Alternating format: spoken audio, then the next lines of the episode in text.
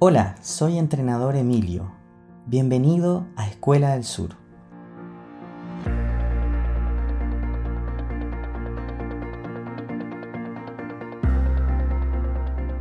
Si eres un entrenador deportivo o un profesor de educación física, ¿quieres encontrar más libertad en tus decisiones y oportunidades? ¿Y encontrar soluciones en el día a día de tu profesión? Este podcast es para ti.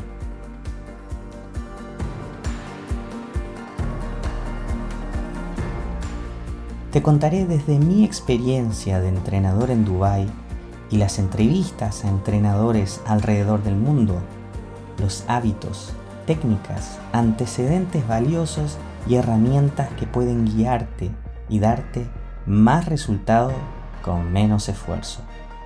Te invito a que tu carrera como entrenador tenga más posibilidades y tengas confianza en este competitivo mundo del deporte. Escucha nuestros capítulos para recibir ideas de cómo optimizar tu perfil profesional con la mejora continua, para que puedas obtener más resultados mejorando tu calidad de vida junto con tu profesión y tu pasión. Comencemos.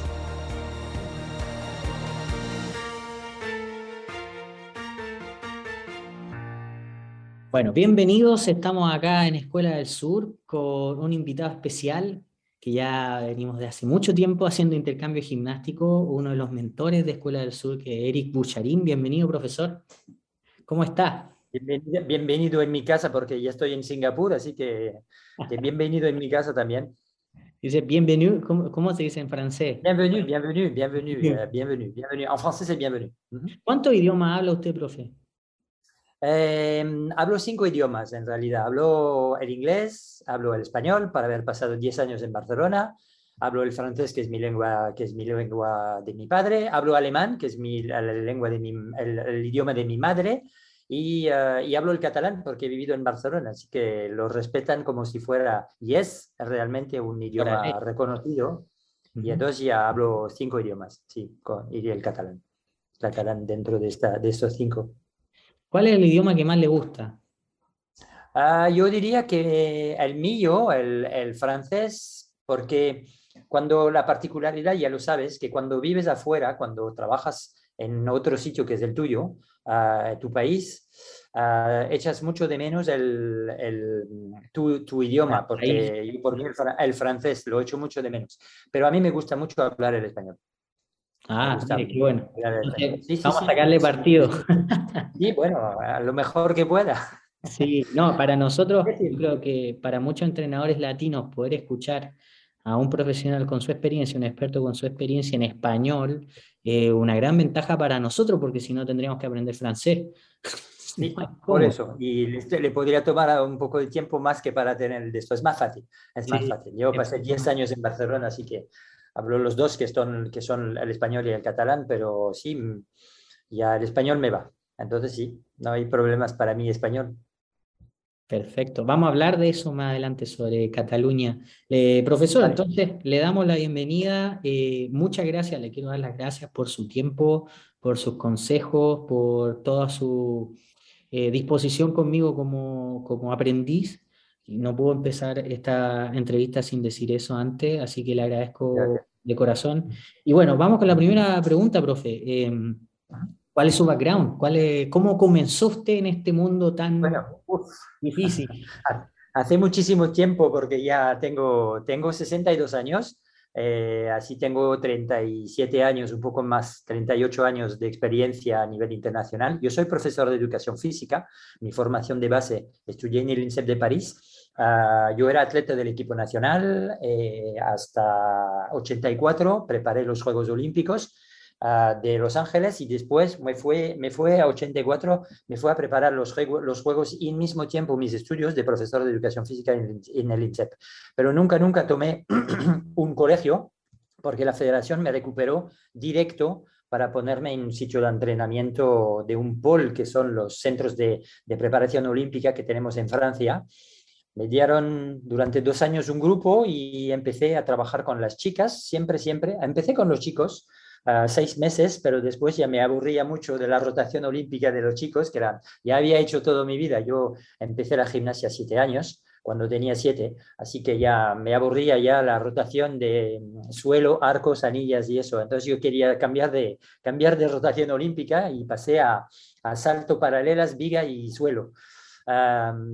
Y, y, así empecé directamente. Después de dos años me dieron en mi país Ah, la responsabilidad del equipo nacional junior porque trabajaba en París en esta época ah, y el entrenador nacional estaba basado en París, el senior. Y entonces me dio, vio que tenía unas aptitudes o una pasión, diría yo, y entonces me dio directamente la responsabilidad del equipo nacional junior y preparamos primero el Campeonato de Europa y después algunos torneos. Y en el Campeonato de Europa me contactado la Federación de Cataluña para poder trabajar en Barcelona para preparar los Juegos del, del, 92, los Juegos de Barcelona.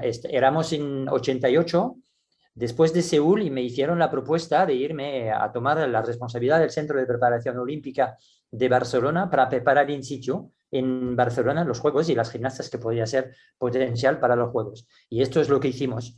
Preparamos dos gimnastas para la Olimpiada, después se fueron en Madrid y eso pues, era el sistema de esta época. Ah, y después me quedé 10 años, 10 años trabajando en Barcelona. Preparé los Juegos Olímpicos de Barcelona con dos gimnastas, preparé los Juegos Olímpicos de Atlanta con dos gimnastas y después preparé los Juegos Olímpicos antes de irme y volver a Francia, eh, los Juegos Olímpicos de 2000 de, de Atenas, con muchísimas gimnastas que preparamos. ¿no? Y entonces ya me llamó otra vez mi, mi, mi, esto porque funcionaba bien en España y me dijeron, venga, por acá, volver a casa.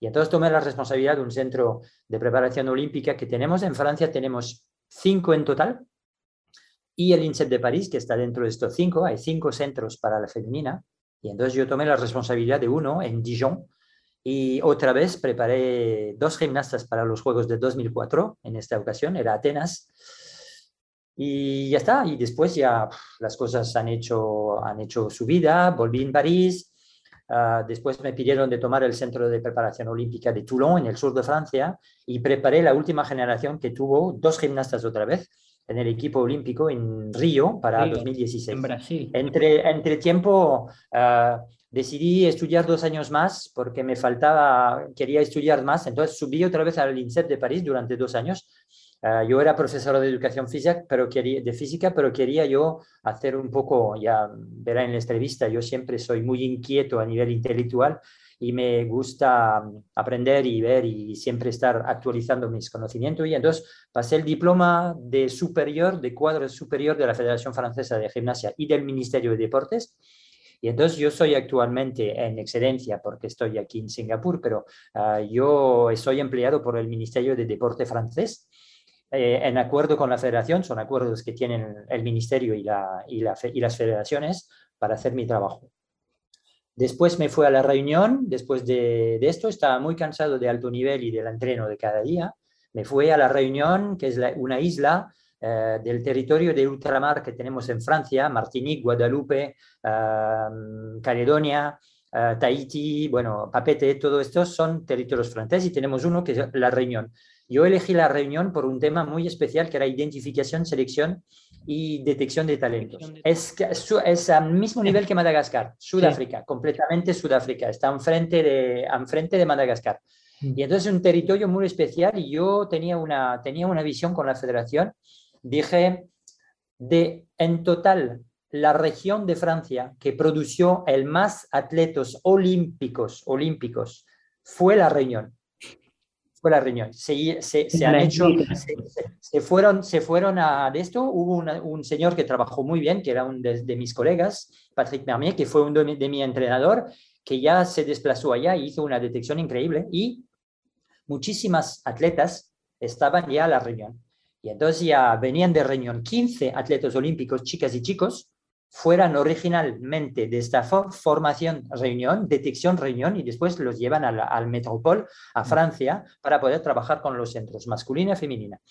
Yo dije a mi federación, al revés de esperar que lleguen por casualidad, no voy. si mandamos un técnico allá, yo voy allá, hago detección, identificación, selección y, y ganamos tiempo. Porque en realidad, y sobre todo, no perdemos ningún atleta que podría ser, pero que no quiere, que no sé qué. Entonces, me fue tres años a trabajar después para, el objetivo era seleccionar y detectar, sobre todo identificar los gimnastas potencial para el París 2024 y para, fue justo después de Río, entonces teníamos ocho años para poder ya preparar la, detección e identificación para gimnastas para la Olimpiada de París, pero sobre todo porque necesitas más tiempo, la, preparación de Los Ángeles 2028. Mm. Así era el plan. Y entonces ya después de tres años, ya me quedé tres años allá, hice y, he abierto el primer centro regional, el centro de la región, todo disciplina uh, olímpica confundidas. Entonces yo tenía, trabajaba con la rítmica, trabajaba con el trampolín, la masculina y la femenina. Entonces ya entrenaba un poquito, pero sobre todo era aconsejar a los, los entrenadores, eh, estar aquí para las elecciones, uh, identificar los, de hacer los, los test de preparación física, bueno, todo lo que se puede hacer para identificar un talento. Entonces lo que hice durante tres años y después las cosas de la vida me, me, han atraído aquí Singapur y a Singapur he sido entrenador de el head coach de una escuela internacional americana que tenía un muy buen programa de gimnasia y a la última parte, el último año, abrí mi propio club. Más o menos background es este. Profe, ¿qué se siente para usted con su experiencia haber sido un entrenador de un ciclo olímpico? No sobre todo estar en una Olimpiada, sino todo lo que conlleva, todo el trabajo detrás. Nosotros determinamos siempre que para preparar una gimnasta olímpica necesitas 10 años para trabajar. Entonces sí, es del juego, sí, es el ciclo olímpico, el último, la última parte es la que hay. Pero realmente tú tienes 10 años de trabajo. Yo diría que para una chica, un chico son 10 años, una chica es un poco menos. Tú puedes, por ejemplo, acortar con dos ciclos olímpicos, un de preparación y una de competición uno prepara los contenidos, lo que sabe hacer, los, los, eh, niveles técnicos y después ya preparas la Olimpiada. los juegos es incomparable con nada. Incomparable con nada. No se compara unos juegos con nada más. He hecho muchísimos campeonatos del mundo, muchísimo. He hecho quizás 15 eh, o 17 o 20. He hecho campeonato de Europa muchísimos, más porque son más regular y más. Ah, los juegos es los juegos. Los juegos es único. Único por lo que representa, único por lo que trabajas por, único por la concentración de atletas de todos los deportes. La de esto, a mí solamente para entrar en la ciudad olímpica con los aros, cuando llegas al aeropuerto, ya está, ya veré los cuatro años. Ya veré los cuatro años, o los ocho, o los diez, o da lo mismo. Vale, eso. Por eso eh, yo, yo tengo esta herida porque, o tengo siempre esta, este focus porque yo perdí mi selección olímpica. No fui a los Juegos Olímpicos. Era el primero no seleccionado. El primero no seleccionado. Era la primera reserva y la reserva fue, pero el que está justo detrás, el octavo, no va a los Juegos Olímpicos. En esta época eran siete, eran seis componentes de equipo más un reserva. Ahora es mucho menos porque son cinco más el reserva de eso, ¿no? Pero eh, yo quedé octavo y no fue a la puerta. Entonces he dicho, siempre me he dicho, ha sido mi leitmotiv siempre toda mi vida. Yo no quiero nunca que una gimnasta mía puede vivir la frustración que yo he tenido como atleta. Y entonces he dicho siempre, yo voy a intentar que con todo mi alma como entrenador, nunca, nunca una gimnasta mía que está en potencial para ir y que está, puede perder la ocasión y la posibilidad de ser olímpica, porque la perdí yo. Y entonces he dicho, esto, ni hablar que de esto. Y por eso mi motivación siempre es a lo más alto, pero es el cada día. Cada día estás trabajando, yo soy un apasionado de mi trabajo y me encanta. Ah, yo soy igual de, apasionado ahora a 62 años que lo era cuando tenía 27 porque soy así, que vengo del mundo de la gimnasia, mi padre era juez nacional y yo siempre, siempre he vivido, he nacido en un gimnasio, así que eh, es, es, mi vida, ¿no? Desde siempre, desde mucho, mucho tiempo. Así que la parte, la parte de preparación, la última, la última, es muy, mucho estrés. Ahora los sistemas de selecciones son tan aleatorios, sí que hay pautas que están por el sistema de la Federación Internacional que clasifica los juegos, pero la, la, posibilidad es mucha. Hay siete criterios diferentes para poder ya clasificarse. Primero los tres primeros equipos, después los nueve siguientes, después las, los tres países que llegan detrás al campeonato mundial, antes de los Juegos. Y en este caso, para los próximos, en 23, en Antwerpen, ya determinaremos cuáles son las atletas olímpicas, pero hasta el último momento puedes clasificarte para los Juegos. Entonces es la pelea desde que estás en list para el último, la última parte del ciclo olímpico, desde que empieza el día siguiente del el Olimpiada o de los Juegos Olímpicos, ya empiezas a preparar el resto. No tienes nunca decir, ay, no, es que tenemos. No, no, no. El día siguiente, cuando se cierra, hace la, ceremonia de, de, cierre o la ceremonia de, de, clausura, ya empiezas a trabajar y a preparar el próximo. Porque todo va súper rápido, todo va volando. ¿Cuál es la que usted se acuerda que le tiene mucho cariño? La, la que disfrutó Barcelona. Barcelona. Barcelona. Barcelona, porque Barcelona fue. Tengo dos, tengo dos. Tengo la, la primera y la última. La primera y la última. Primera, sí, Barcelona, que fue mi primera, 92, y Río, que fue 2016. Por dos razones diferentes. La primera, 92, porque vivía yo cada día, hacíamos el footing, al footing de preparación física, a los alrededores así, hacíamos la vuelta al Estadio Olímpico. Cada semana. El gimnasio, el centro de entreno, era a 200 metros de lo que se llama la anilla olímpica en Barcelona. Cuando estás arriba en Montjuic, estás a la, anilla olímpica. Así que eh, vivíamos, vivíamos, eh, eh, respirábamos, bebíamos, todo, todo era olimpiada, todo, todo era de juegos. Y hemos visto desde 88 que llegué hasta, dos, hasta 92 los cambios de la ciudad, las construcciones del, estadio, las construcciones del, estadio estaba construido desde hace, pero su modificación, el Palau Sant Jordi, todo, la NEA Olímpica se construyó cuando estábamos allá preparando los Juegos. ¿Qué más motivaciones cuando corres y haces el footing así a la vuelta del, del estadio olímpico? Fácil, motivación. Entonces, esta es la que más tengo y a mí me encanta, son mis mejores amigos son en Cataluña, así que yo viví unos juegos increíbles ah, de esto. La gente venía y estaba yo de anfitrión cuando mis colegas de, esto, yo era el que recibía, Exacto, estaba en casa, exactamente. Yo vivía en Barcelona mismo para los Juegos, eh, a dos pasos del, Estadio Olímpico. eso. Y el otro es el último porque llevé a mi hijo a ver los Juegos. Y entonces mi hijo Matisse eh, tenía ocho años y lo llevé a, los Juegos. lo llevé conmigo, con mi, con mi mujer. Y entonces vivimos los juegos, yo viví los juegos los primeros y el último de manera muy diferente. Yo tenía dos gimnastas del equipo, eh, en Río. Ah, yo era responsable de las reservas, de las gimnastas reservas, y bueno, pero sí tiene un toque particular porque mi hijo estaba allá, entonces ya hemos hecho eh, visitar, eh, además hemos visto un, montón de, de, competiciones que no son de tu deportes porque hay, una, hay un pote especial de las federaciones que cada mañana distribuyen lo que no se han vendido. Así que tú llegas por la mañana y dices, mira, esta mañana voy a ver el... Actividades para hacer de todo. Voy a ver el esgrima, el de esto, el baloncesto. Y mi hijo, yo le presenté a atletas que son, para él eran solamente televisión, ¿no? Claro. Y entonces ya, sí, sí, esto fue un muy, muy particular este porque es, el, es uno más afectivo, más este. Y el primero porque uno era el primero y, y dos que era, estaba en casa. ¿Y, por qué dos gimnastas siempre? Sí, es, yo el, el, principio siempre intento de preparar dos gimnastas siempre para los juegos. Uno, para que no se quede una nada más. Pero dos, porque dos siempre ya hay la rivalidad, tac, tac, tac, tac, tac, tac, tac. Y yo siempre en mi sistema hay dos señores y dos juniors en el mismo grupo. Dos y dos. Las dos que son los potenciales y las dos juniors que son las buenas. Estas las preparas para lo siguiente y estas las preparas para el actual.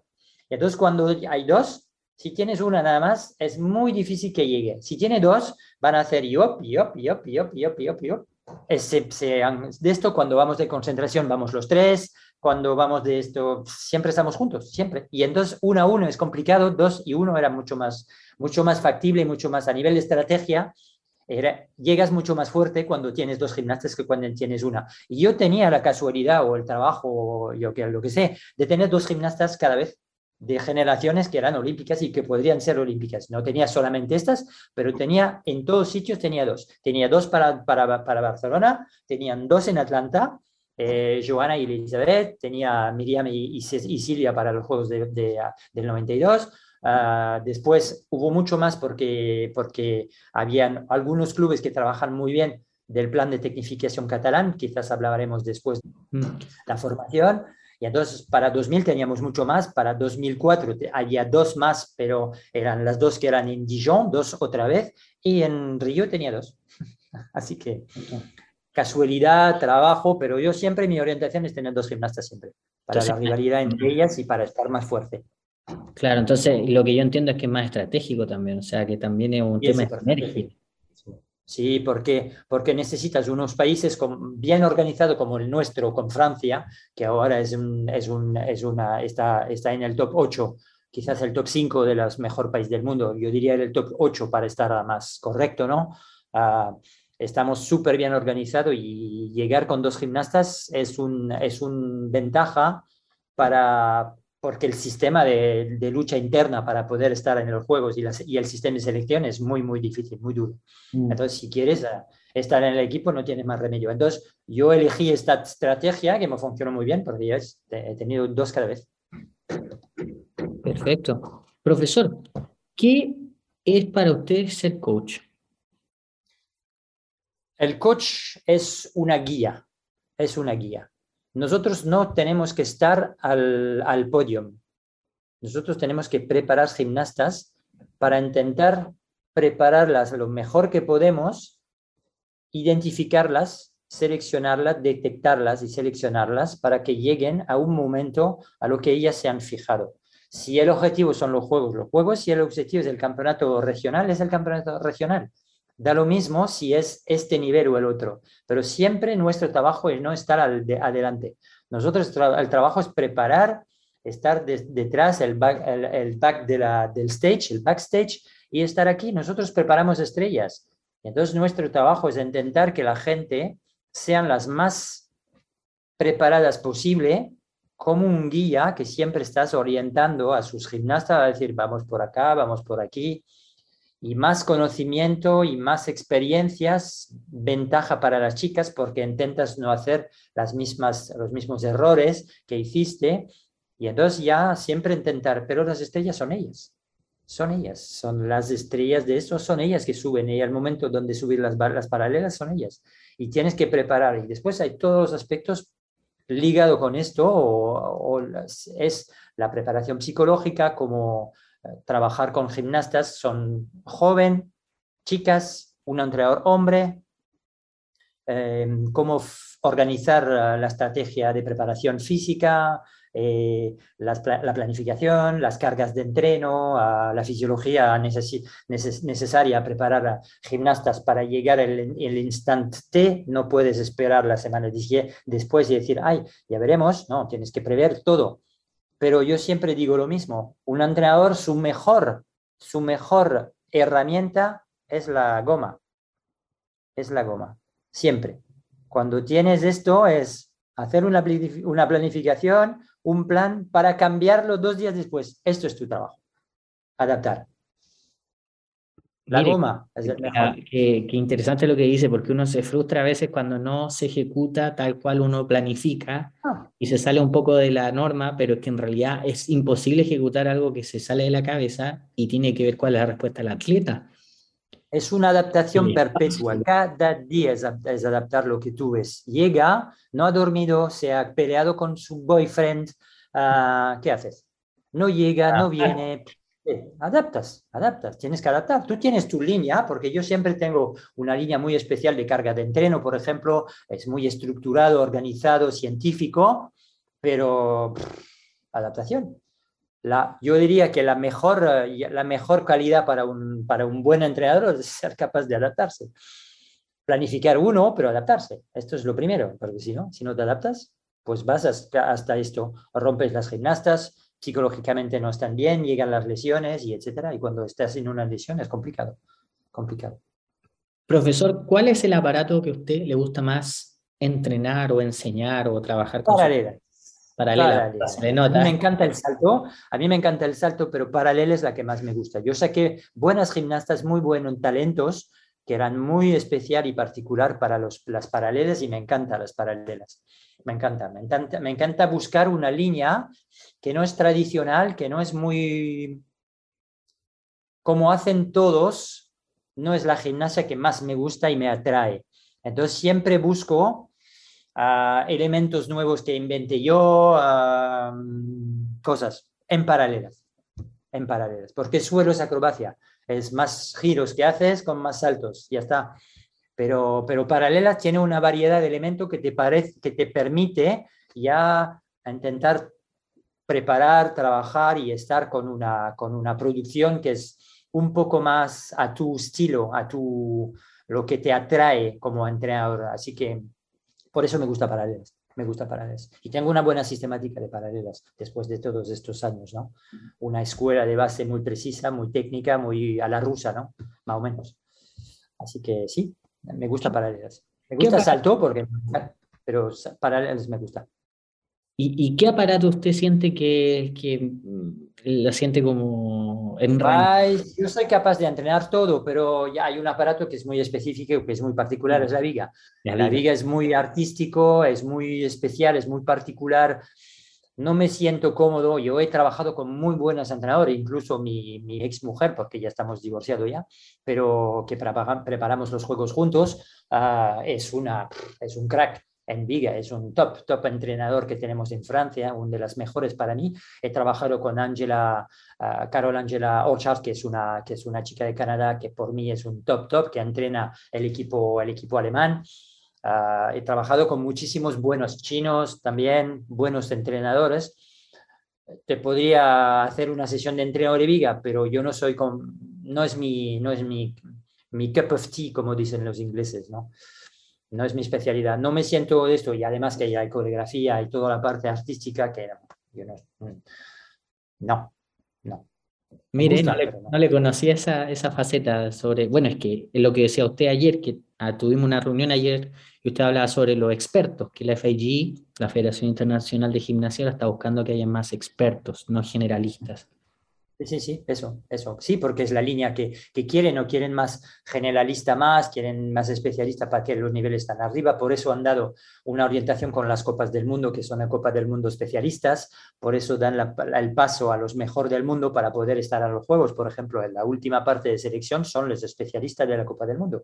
Los mejores de cada aparato en el ranking, en, el, en la clasificación uh, uh, vertical. Hacen un, una clasificación desde el primero que ha tenido más puntos, son puntos cuando queda primero en la Copa del Mundo de Bakú, por ejemplo, tiene un 10 puntos o 20 puntos, me parece que es el primero, y después hacen la suma de todos los resultados y clasifican los mejor de las cuatro pruebas de la Copa 2024, por este caso, por, el, por los Juegos, ¿no? 2024, eh, la Copa del Mundo 2024, con los cuatro torneos, uh, van a clasificar los especialistas. Y los mejores, los mejores del 2023, el campeón mundial, el campeón mundial de cada aparato también está clasificado directamente no tiene que pasar por otra vez una selección. Entonces, sí, especialistas, especialistas. Entonces, quiere decir que entrenadores especialistas también mejor. Sí, cierto. mejor. Y, bueno, ya que ya estamos llegando a esa parte sobre cómo se forma un especialista, y claro, el resultado es genial ver Eric Bucharín, por ejemplo, usted estuvo en Río, ¿cómo se llega a eso? Entonces, yo como entrenador latino me pregunto, ¿cómo es el sistema de formación de entrenador en Francia, si nos puede dar un background, un big skin. Sí, claro, claro. El sistema, el sistema francés de formación, nosotros tenemos un departamento que es el Departamento de Formación de la Federación Francesa de Gimnasia y tenemos cursos cada año que duran 18 meses, 18 meses y tienes que estar en un sitio, en, en, en este caso es Marsella, el sur de Francia, y es una escuela, es la Escuela Nacional, es el Instituto Nacional de Formación, INF. El INF depende de la federación y está eh, eh, preparando. Hay unas selecciones brutal para poder ya entrar. Hay 18 plazas o 20 plazas máximo para cada año, para cada 18 meses. Y entonces los, los entrenadores se quedan en este sitio de formación. Esta es la rama federal. se, quedan los, los entrenadores que, que ya presentan lo que han hecho previamente uh, de esto y entonces para hacer la selección tienen unas pruebas para poder estar seleccionado y a partir de aquí entran en formación 18 meses. Lo interesante de esta formación es que estás en mismo tiempo en una formación teórica cada mañana y en el entreno en el Pol de Marseille. Esto es lo más interesante. Eh, la gente está 18 meses trabajando con entrenadores normalmente en Marsella de buen nivel, de buen calibre, porque son, es un centro de preparación olímpica. Y esto es la vía de esto. Y después tienen varios, ah, varios temas que están, por ejemplo, a mí me han, hecho venir para hacer uh, simposio especial sobre planificación y organización y estrategia de entreno. Entonces hacen venir expertos de Francia para poder hacer una información sobre planificación. Hacen venir un especialista de trampolín para hacer formación en trampolín. Hacen un de esto con el entrenador nacional de aeróbic, por ejemplo, para los saltos y de esto de, de, de artística porque para mí los mejores saltadores a nivel de saltos gimnásticos son los de aeróbic. Los de aeróbic son dinámico, explosivo, es exactamente lo que queremos en gimnasia artística. Entonces, por eso nosotros, por ejemplo, trabajaba el equipo nacional con el entrenador nacional de, de aeróbic. Eh, viene a veces para hacer campos y eso, para utilizar los expertos que tenemos en Francia porque tenemos un buen nivel. Y eso es lo que, lo que son y para poder hacer lo que se llama, el DE, que es el, diploma de Estado, para poder trabajar y para poder ya entrenar contra remuneración, tiene que pasar el, el que es el diploma, el diploma de Estado de formación de la Federación Francesa de Gimnasia. Y por debajo hay lo que se llaman unas certificaciones profesionales que tú puedes ya también tener responsabilidad en un club pero es, lo que se llama el CQP, es un certificado de calificación profesional. Esto es un poco más abajo, pero es la primera cosa que tienes que hacer antes de inscribirte al DEU. Tienes que, tienes que tener el CQP para poder ya tener el, presentarte para el DEU. Si no, no puedes ya entrar en la formación de estos 18 meses. Y después, pues estás en el mercado del trabajo, pero la formación es 18 meses de formación en un centro de alto rendimiento. Teórico práctico. O sea, teórico práctico. Sí, tiene todo, está, imbricado, claro. Y la teórica es sobre todo sobre fisiología, sobre anatomía, sobre todo, todo, todo, todos los temas. Y eso. Y además hacen venir expertos para temas especiales. Uh, seguridad, uh, ahora el tema de safeguarding de las gimnastas, como pues ya hacen venir gentes que están hablando del tema este, la relación entrenador-entrenado, sí, está, está bien hecha, la formación bien hecha. Ya durante el COVID ya no tuvimos durante tres años o dos años, pero ahora sale otra vez ya la formación, ya sale otra vez la gente que han salido, que salen ya de la formación, que acaban ahora. Esto es el sistema francés. Y después, 1.500 clubes, 1.500 clubes que puedes trabajar. Son muchísimos, 360.000 gimnastas que practican la gimnasia en la federación, 360.000.